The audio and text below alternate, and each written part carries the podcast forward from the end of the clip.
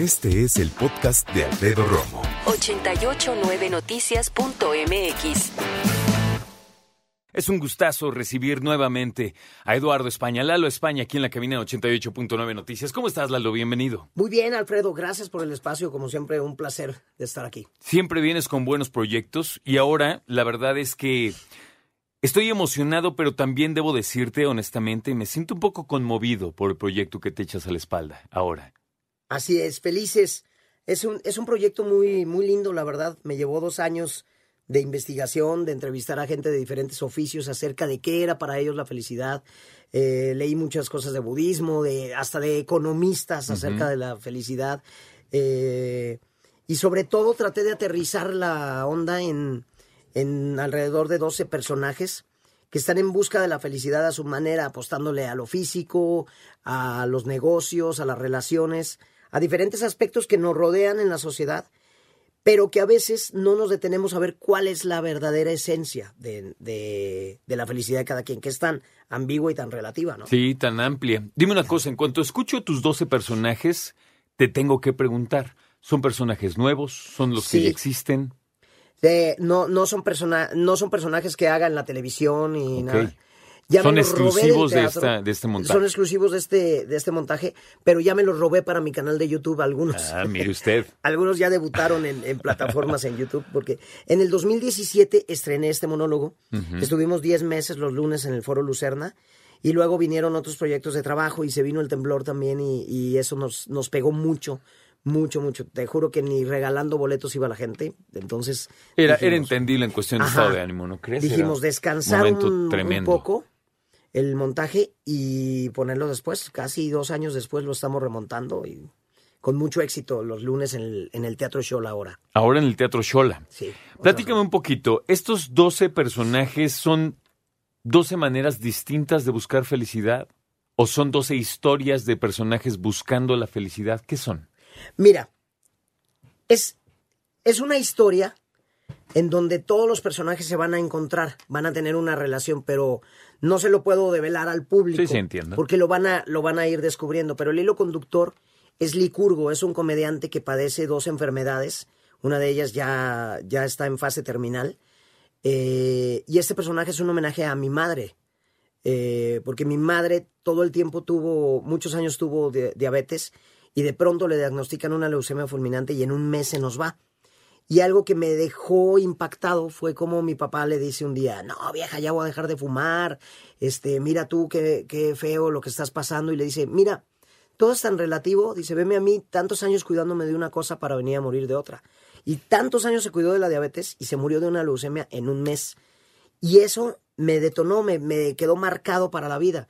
Y acá le hago un homenaje a mi madre porque a través del personaje protagónico, que no tiene nada que ver con mi madre, porque es un, un comediante, es como un alter ego mío que se dedica a hacer shows y todo, pero le puse las dos enfermedades de mi madre. Y él, Licurgo, tiene que resolver muchos asuntos con su familia, porque tiene un hijo que se le fue y al cual de- bien dicen que es como, como antinatural que se vayan los hijos antes que los padres. ¿no? Totalmente. y, y toco como fibras de, de historias verdaderas mezcladas con ficción, de tanta gente que no hay que se le va un hijo y que se va en un momento donde no estaba muy bien la relación entre padre e hijo. Y Licurgo antes de, ir- de morir, porque pues ya tiene una enfermedad fuerte, ¿no? Sí. reflexiona acerca de todo lo que no le dijo a su hijo, de todo lo que no se perdonaron, de todo lo que no hicieron, y alrededor de ellos vamos viendo una serie de personajes que vamos descubriendo. Este, hay una viuda por ahí que es este Anaconda Serpentier que habla es de un Ya me humor imagino negro. cómo es. Sí, es de un humor negro espeluznante y es la típica señora así fresona que se queja de que fufurufa de que de que nunca le cambiaban de carro y pero las que viven esclavas de, oye, pero ¿por qué la vecina tiene al- a los hijos en mejor escuela que nosotros? No puede ser, que está lleno la sociedad de esos, Sí, sí, sí. de esos núcleos, ¿no? Eh, es un personaje lleno de humor negro. Está Amaranto. Ya la gente va a ir descubriendo qué relación tiene cada uno con cada uno porque de pronto es una vorágine, pero luego empiezas a relacionar. Ah, claro.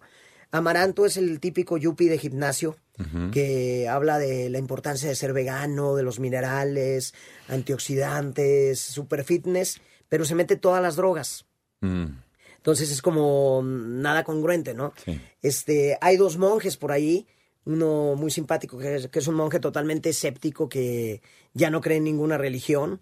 Este, hay otro monje que creían que, que crea su propio credo filosófico. Este, hay un relojero que es invidente y que a pesar de esta limitación le habla, pues nos comunica que él ha aprendido a ser feliz, que la esposa le recuerda cómo son los paisajes y todo, y que desarrolla otros sentidos, ¿no? Que al final del día, mientras estás vivo, mientras haya vida hay esperanza, ¿no? Y no, no creas que es como un libro de yupi yupi y todo está muy bonito. No, es una exposición agridulce de, de cómo a veces nos volvemos tóxicas las personas, nos ponemos trampas para ser felices, nos volvemos adictos al trabajo, adictos a tantas cosas y no nos detenemos a abrazar más a nuestros seres queridos, a realmente disfrutar un libro, una hamaca, porque estamos pensando que la felicidad va a llegar cuando tengas la pareja ideal, cuando bajes de peso, cuando, Cuando tengas te bajes de cierto casa, coche, ¿no? cuando tengas cierto coche y nos están bombardeando eh, constantemente, necesitas este celular para ser feliz Claro. o necesitas tener una casa con nosotros para ser feliz. Y es como una exposición de todo eso. Felices es un trabajo muy, pues, de muchos colores. Quiero preguntarte, y jamás le, te pediría que revelaras nada acerca de, de la trama de tu obra, pero quiero preguntarte, a ver si me explico. Después de esos dos años que me dices de andar revisando y entrevistando personas, leyendo libros, tú, Lalo España, tienes ya una definición de felicidad. Tengo una manera de ser feliz que tiene mucho que ver con algo, algo muy parecido a lo que decía Aristóteles, que tiene que ver con una forma de vida, ¿no? Para mí la felicidad es una forma de vida. No es estar, como te decía hace rato, yupi, yupi, yupi, Sí, no hay ninguna bronca.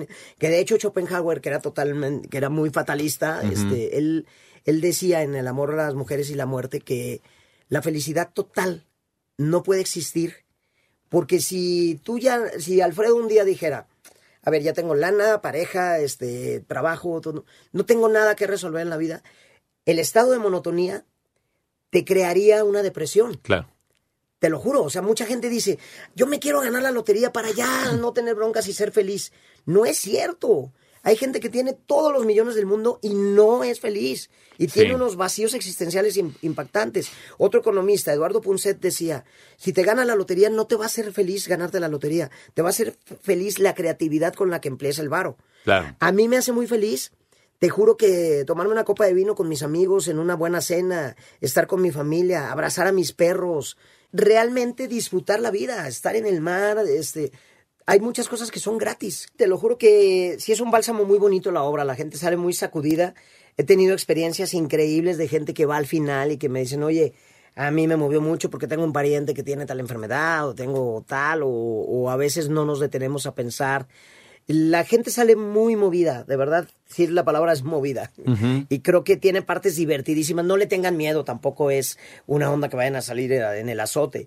Pero sí nos cuestionan mucho acerca de qué estamos haciendo para ser felices, de, de que la vida, mi querido Alfredo, se va en un santiamén. Y a la gente se le olvida que todos, caray. todos, todos, absolutamente todos, con dinero, sin dinero, con fama, sin fama, nos vamos a morir tarde o temprano. Señora, señor, se los recuerdo.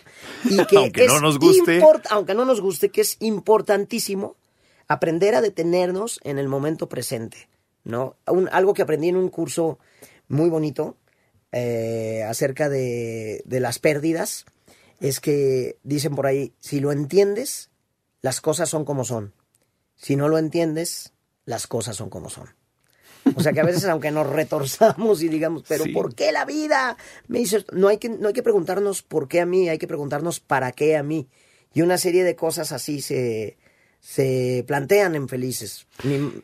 Mi madre me decía, no te quedes con las ganas de absolutamente nada en la vida. Mientras no dañes a alguien, Claro. no te quedes con las ganas de nada en la vida.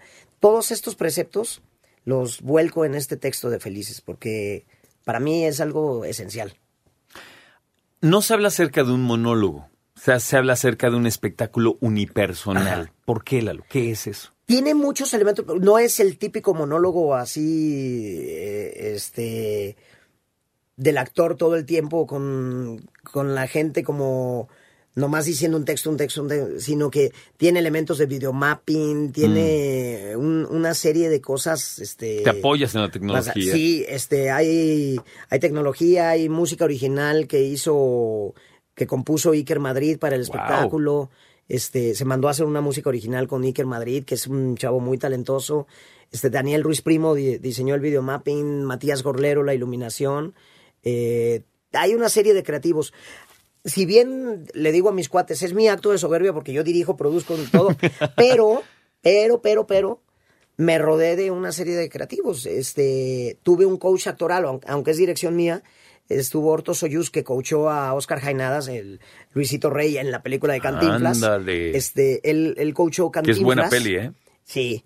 Y es, es, Hortos ahí lo conocí trabajando en Cantinflas, lo conocí. Bueno, ya nos conocíamos, pero ahí supe que él estaba haciendo esta, este trabajo de coacheo. Me pareció maravilloso y lo jalé para acá conmigo a, a coacharme. Este, Artus Chávez, que me ayudó en el aspecto de clown también para los personajes. Y una, un montón de gente que, que estuvo ahí. Don Macedonio Cervantes, que es un gran escenógrafo mexicano, nos hizo la escenografía multifuncional. Tiene tres puertas que se abren de todas las maneras. Entonces, eh, es un- una escenografía sencilla, pero muy funcional. Tere Alvarado nos hizo un vestuario padrísimo. Sheila Flores, que es mi productora ejecutiva. Juan Carlos Gutiérrez, mi asistente. César Calderón, que es asistente de dirección y de producción.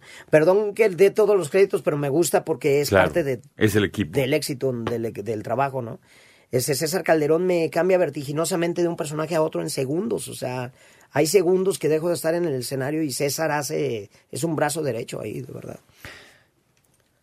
Ya nos platicaste que las personas cuando salen, salen movidas. Ese es Ajá. el término.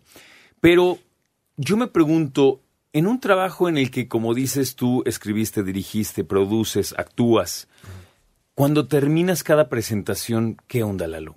Cuando vas a casa, ¿qué onda? Es súper catártico para mí, te lo juro que salgo, de por sí cuando presento los shows por la República, el- mi, mi show que ando por la República, el show de relajo de personajes Ujú, y otra cosa ujú. y eso, eh, termino con mucha adrenalina en el hotel, así no me puedo dormir. Sí, no puedes dormir, Como claro. quesadilla Muy en comal, cargado. ¿no? De que digo, ay, la gente estuvo muy padre, o hoy nos llovió, o lo que sea, ¿no? Y acá es como una terapia para mí, o sea, salgo feliz de la vida. Cada función es diferente, cada función salgo cargado de algo increíble, increíble, increíble. Me, me encanta, soy adicto a hacer esta obra y te lo juro, mi querido Alfredo, que decía Luis Felipe Tobar, unas cosas son para el gusto y otras para el gasto. En, en esta, cuando, cuando haces teatro, si la gente supiera que terminas hasta poniéndole lana, claro. de, o sea, yo, yo pagaba publicidad y todo y decía, híjole, ojalá salga la nómina hoy, porque pues el quien opera el videomapping Claro. y la renta del teatro y todo. Y fueron etapas así durísimas de, de que digo, bueno, lo que me deja hacer los shows, lo invierto acá porque trato de hacer una ecuación en mi carrera de que unas cosas son para el gusto y otras para el gasto.